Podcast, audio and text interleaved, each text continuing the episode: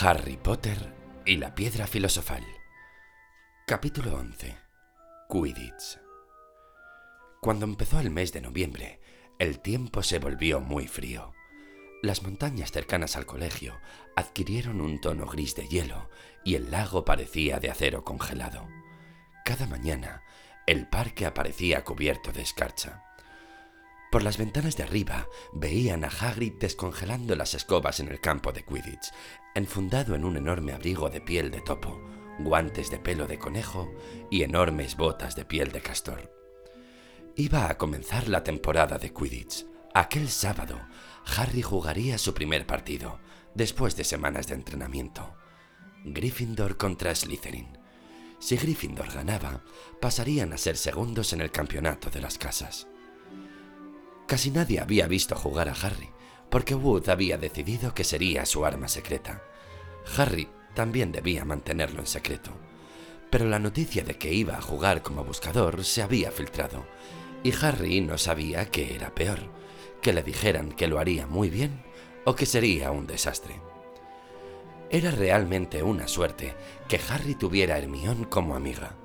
No sabía cómo habría terminado todos sus deberes sin la ayuda de ella, con todo el entrenamiento de Quidditch que Wood le exigía. La niña también le había prestado Quidditch a través de los tiempos, que resultó ser un libro muy interesante. Harry se enteró de que había 700 formas de cometer una falta y de que todas se habían consignado durante los mundiales de 1473 que los buscadores eran habitualmente los jugadores más pequeños y veloces, y que los accidentes más graves le sucedían a ellos, que aunque la gente no moría jugando al Quidditch, se sabía de árbitros que habían desaparecido, para reaparecer meses después en el desierto del Sáhara. Hermione se había vuelto un poco más flexible en lo que se refería a quebrantar las reglas, desde que Harry y Ron la salvaron del monstruo, y era mucho más agradable. El día anterior al primer partido de Harry, los tres estaban fuera, en el patio helado durante un recreo, y la muchacha había hecho aparecer un brillante fuego azul que podía llevar con ellos en un frasco de mermelada. Estaban de espaldas al fuego para calentarse cuando Snape cruzó el patio. De inmediato, Harry se dio cuenta de que Snape cojeaba. Los tres chicos se apiñaron para tapar el fuego, ya que no estaban seguros de que aquello estuviera permitido. Por desgracia, algo en sus rostros culpables hizo detener a Snape. Se dio la vuelta, arrastrando la pierna. No había visto el fuego, pero parecía buscar una razón para regañarlos. ¿Qué tienes ahí, Potter? Era el libro sobre Quidditch. Harry se lo enseñó. Los libros de la biblioteca no pueden sacarse fuera del colegio, dijo Snape. Dámelo. Cinco puntos menos para Gryffindor. Seguro que se ha inventado esa regla, murmuró Harry con furia, mientras Snape se alejaba cojeando. Me pregunto, ¿qué le pasa en la pierna? No sé, pero espero que le duela mucho, dijo Ron con amargura. En la sala común de Gryffindor había mucho ruido aquella noche. Harry, Ron y Hermione estaban sentados juntos cerca de la ventana. Hermione estaba repasando los deberes de Harry y Ron sobre encantamientos. Nunca los dejaba copiar. ¿Cómo vais a aprender? Pero si le pedían que revisara los trabajos, les explicaba las respuestas correctas. Harry se sentía inquieto. Quería recuperar su libro sobre Quidditch para mantener la mente ocupada y no estar nervioso por el partido del día siguiente. ¿Por qué iba a temer a Snape? Se puso de pie y dijo a Ron y Hermione que le preguntaría a Snape si podría devolverle el libro. Yo no lo haría, dijeron al mismo tiempo pero Harry pensaba que Snape no se iba a negar si había otros profesores presentes. Bajó a la sala de profesores y llamó. No hubo respuesta. Llamó otra vez. Nada. Tal vez Snape había dejado el libro allí. Valía la pena intentarlo. Empujó un poco la puerta, miró antes de entrar, y sus ojos captaron una escena horrible. Snape y Filch Estaban allí, solos. Snape tenía la túnica levantada por encima de las rodillas. Una de sus piernas estaba magullada y llena de sangre. Filch le estaba alcanzando unas vendas. Esa cosa maldita, decía Snape. ¿Cómo puede uno vigilar a tres cabezas al mismo tiempo? Harry intentó cerrar la puerta sin hacer ruido. Pero... ¡Potter! El rostro de Snape estaba crispado de furia y dejó caer su túnica rápidamente para ocultar la pierna herida. Harry tragó saliva. Me preguntaba si me podía devolver mi libro, dijo. ¡Fuera! ¡Fuera de aquí! Harry se fue antes de que Snape pudiera quitarle puntos para Gryffindor. Subió corriendo la escalera. ¿Lo has conseguido? preguntó Ron cuando se reunió con ellos. ¿Qué ha pasado? Entre susurros, Harry les contó lo que había visto. ¿Sabéis lo que quiere decir? terminó sin aliento. Que trató de pasar por donde estaba el perro de tres cabezas en Halloween. Allí se dirigía cuando lo vimos. Iba a buscar lo que sea que tengan allí guardado. Y apuesto mi escoba a que fue él quien dejó entrar al monstruo para distraer la atención.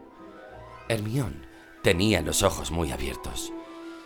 No, no puede ser, dijo. Sé que no es muy bueno, pero no iba a tratar de robar algo que Dumbledore está custodiando. ¿De verdad, Hermión? ¿Tú te crees que todos los profesores son santos o algo parecido? dijo enfadado Ron. Yo estoy con Harry. Creo que Snape es capaz de cualquier cosa. Eh, pero... ¿Qué busca? ¿Qué es lo que guarda el perro? Harry se fue a la cama con aquellas preguntas dando vueltas en su cabeza. Neville roncaba con fuerza, pero Harry no podía dormir. Trató de no pensar en nada.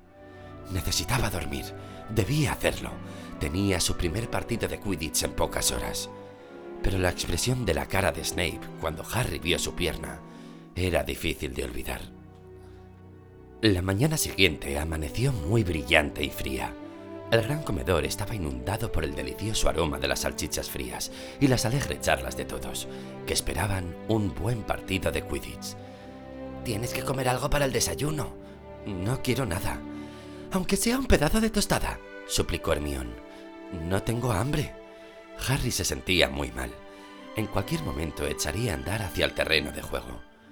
Harry, necesitas fuerza, dijo Simus Finnegan. Los únicos que el otro equipo marca son los buscadores. Gracias, Simus, respondió Harry, observándolo cómo llenaba de salsa de tomate sus salchichas. A las once de la mañana, todo el colegio parecía estar reunido alrededor del campo de Quidditch. Muchos alumnos tenían prismáticos. Los asientos podían elevarse, pero, incluso así, a veces era difícil ver lo que estaba sucediendo. Ron y Hermione se reunieron con Simus y Dean en la grada más alta para darle una sorpresa a Harry. Habían transformado en pancarta una de las sábanas que Scabbers había estropeado. Decía, Potter presidente. Y Dean, que dibujaba bien, había trazado un gran león de Gryffindor. Luego Hermione había realizado un pequeño hechizo y la pintura brillaba cambiando de color. Mientras tanto, en los vestuarios, Harry y el resto del equipo se estaban cambiando para ponerse las túnicas color escarlata de Quidditch. Slytherin jugaba de verde. Wood se aclaró la garganta para pedir silencio. bueno, chicos, dijo. Y chicas, añadió la cazadora Angelina Johnson. Y chicas, dijo Wood. Este es el grande, dijo Fred Weasley. El que estábamos esperando, dijo George. No sabemos de memoria el discurso de Oliver, dijo Fred a Harry. Estábamos en el equipo el año pasado. Callaos los dos, ordenó Wood.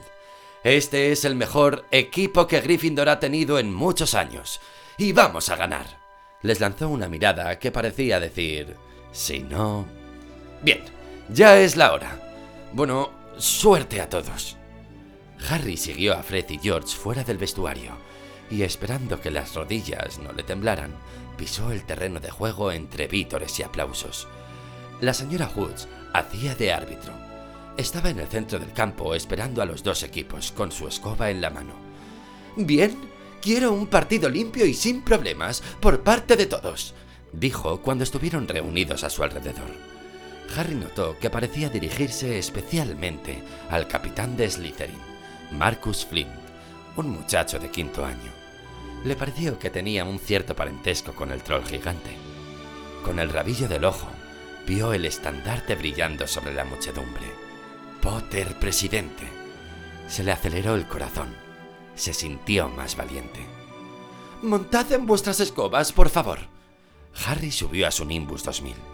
La señora Hoods dio un largo pitido con su silbato de plata. Quince escobas se elevaron, alto, muy alto en el aire, y estaban muy lejos. Y la Quaffle es atrapada de inmediato por Angelina Johnson de Gryffindor. ¡Qué excelente cazadora es esta joven! Y a propósito, también es muy guapa. ¿Jordan? Lo siento, profesora. El amigo de los gemelos Weasley, Lee Jordan, era el comentarista del partido, vigilado muy de cerca por la profesora McGonagall. Y realmente golpea bien. Un buen pase a Alicia Spinett, el gran descubrimiento de Oliver Wood, ya que el año pasado estaba en reserva. Otra vez Johnson y... ¡No! Slytherin ha cogido la Quaffle. El capital de Slytherin, Marshall Flynn, se apodera de la Quaffle. Y allá va. Flynn vuela como un águila. Está a punto de... ¡No! Lo detiene una excelente jugada del guardián Wood de Gryffindor. Y Gryffindor tiene la Quaffle. Aquí está la cazadora Katie Bell de Gryffindor. Buen vuelo rodeando a Flynn. Vuelve a librarse del terreno de juego y... ¡Ah! Eso ha tenido que dolerle. Un golpe de Bludger en la nuca. La Quaffle está en poder de Slytherin. Adrian Pussy cogiendo velocidad hacia los postes de gol, pero lo bloquea otra Bludger, enviada por Fred o George Weasley, no sé cuál es de los dos. Bonita jugada del golpeador de Gryffindor. Y Johnson otra vez en posesión de la Quaffle. El campo libre y allá va. Realmente vuela.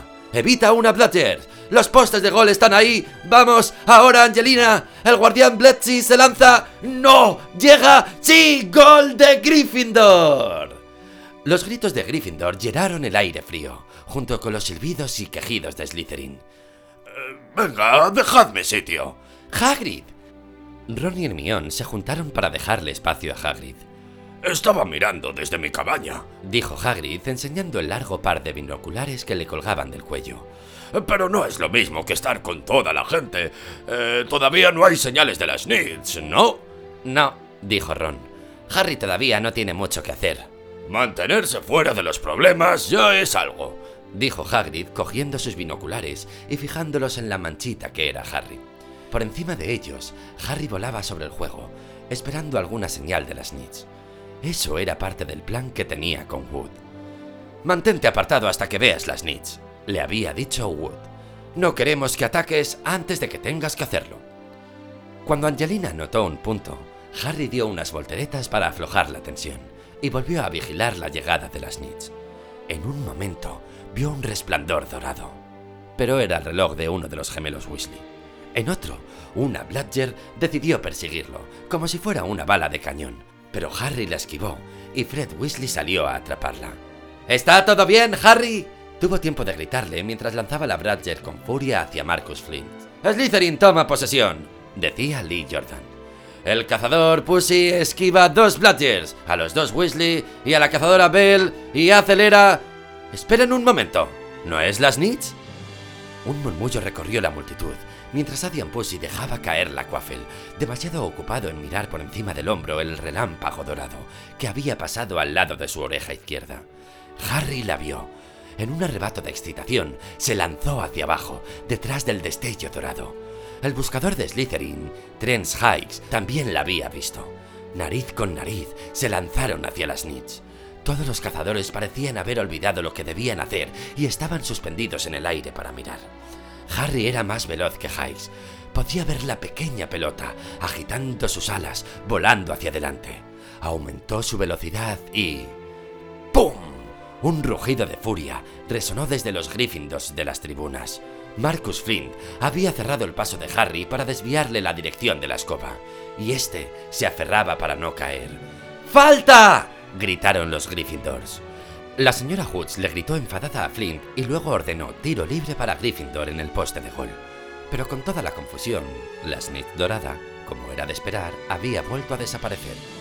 Abajo en las tribunas, Dean Thomas gritaba: ¡Eh, árbitro! ¡Tarjeta roja! Esto no es fútbol, Dean, le recordó Ron. No se puede echar a los jugadores en Quidditch. ¿Y qué es una tarjeta roja? Pero Hagrid estaba de parte de Dean. Deberían cambiar las reglas. Flint ha podido derribar a Harry en el aire. A Lee Jordan le costaba ser imparcial. Entonces, después de esta obvia y desagradable trampa, ¿Jordan? lo regañó la profesora McGonagall. Quiero decir, después de esta evidente y asquerosa falta, Jordan, no digas que no te aviso. Muy bien, muy bien.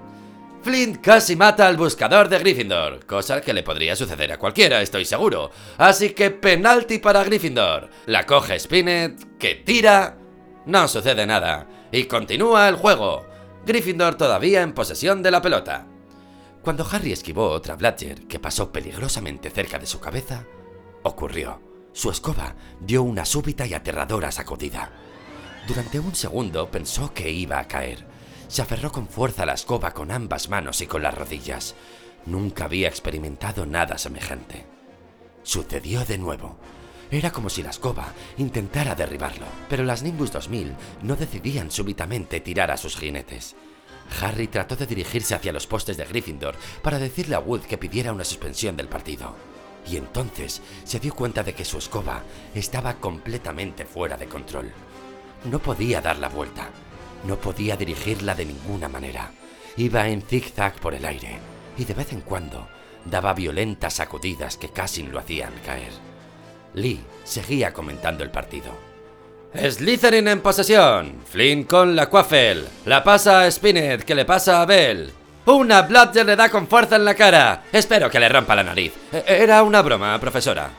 Slytherin anota un tanto. Oh, no. Los de Slytherin vitoreaban. Nadie parecía haberse dado cuenta de la conducta extraña de la escoba de Harry. Lo llevaba cada vez más alto, lejos del juego, sacudiéndose y retorciéndose. No sé qué está haciendo Harry, murmuró Hagrid. Miró con los binoculares. Si no lo conociera bien, diría que ha perdido el control de su escoba. Eh, pero... no puede ser. De pronto, la gente comenzó a señalar a Harry por encima de las gradas. Su escoba había comenzado a dar vueltas y él apenas podía sujetarse. Entonces la multitud jadeó. La escoba de Harry dio un salto feroz y Harry quedó colgando, sujeto con una sola mano. ¿Le sucedió algo cuando Flynn le cerró el paso? susurró Simus. No puede ser, dijo Hagrid con voz temblorosa. Nada puede interferir en una escoba, excepto la poderosa magia tenebrosa. Ningún chico le puede hacer eso a una Nimbus 2000. Ante estas palabras, Hermione cogió los binoculares de Hagrid, pero en lugar de enfocar a Harry, comenzó a buscar frenéticamente entre la multitud. ¿Qué haces? gimió Ron con el rostro grisáceo. Lo sabía, resopló Hermión. Snape, mira. Ron cogió los binoculares. Snape estaba en el centro de las tribunas frente a ellos.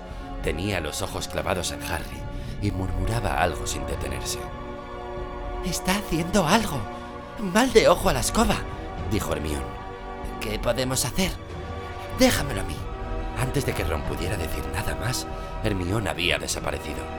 Ron volvió a enfocar a Harry la escoba vibraba tanto que era casi imposible que pudiera seguir colgado durante mucho más tiempo. Todos miraban aterrorizados, mientras los Weasley volaban hacia él, tratando de ponerlo a salvo a Harry en una de las escobas. Pero aquello fue peor. Cada vez que se le acercaban, la escoba saltaba más alto. Se dejaron caer y comenzaron a volar en círculos con el evidente propósito de atraparlo si caía. Marcus Flint cogió la Quaffle y marcó cinco tantos sin que nadie lo advirtiera. Vamos, Hermión, murmuraba desesperado Ron. Hermión había cruzado las gradas hacia donde se encontraba Snape y en aquel momento corría por la fila de abajo. Ni se detuvo para disculparse cuando atropelló al profesor Quirrell, y cuando llegó donde estaba Snape, se agachó, sacó su varita y susurró unas pocas y bien elegidas palabras. Unas llamas azules salieron de su varita y saltaron a la túnica de Snape. El profesor tardó unos 30 segundos en darse cuenta de que se incendiaba. Un súbito aullido le indicó a la chica que había hecho su trabajo.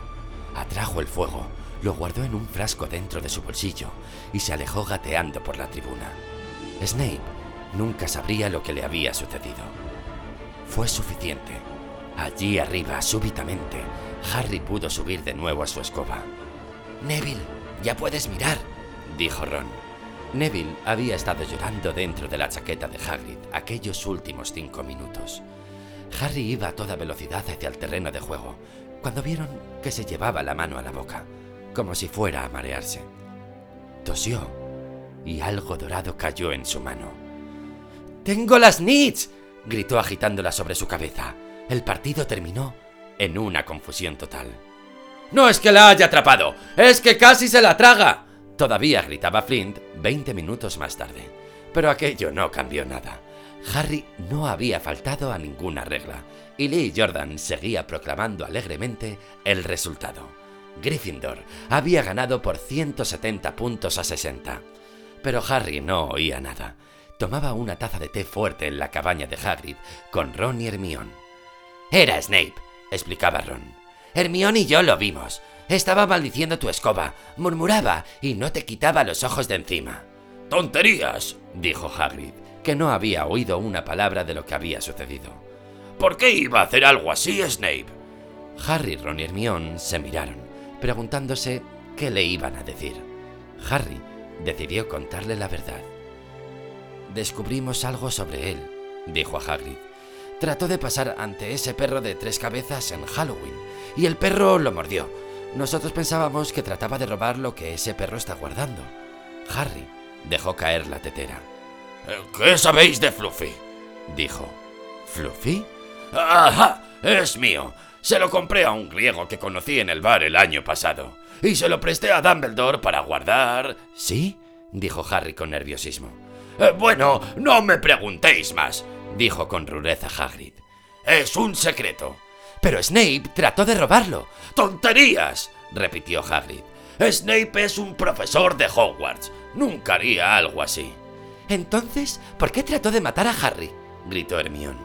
Los acontecimientos de aquel día parecían haber cambiado su idea sobre Snape. Yo conozco un maleficio cuando lo veo, Hagrid. Lo he leído todo sobre ellos. Hay que mantener la vista fija y Snape ni pestañeaba. Yo lo vi. Os digo que estáis equivocados, dijo ofuscado Hagrid. No sé por qué la escoba de Harry reaccionó de esa manera, pero Snape no iba a tratar de matar a un alumno.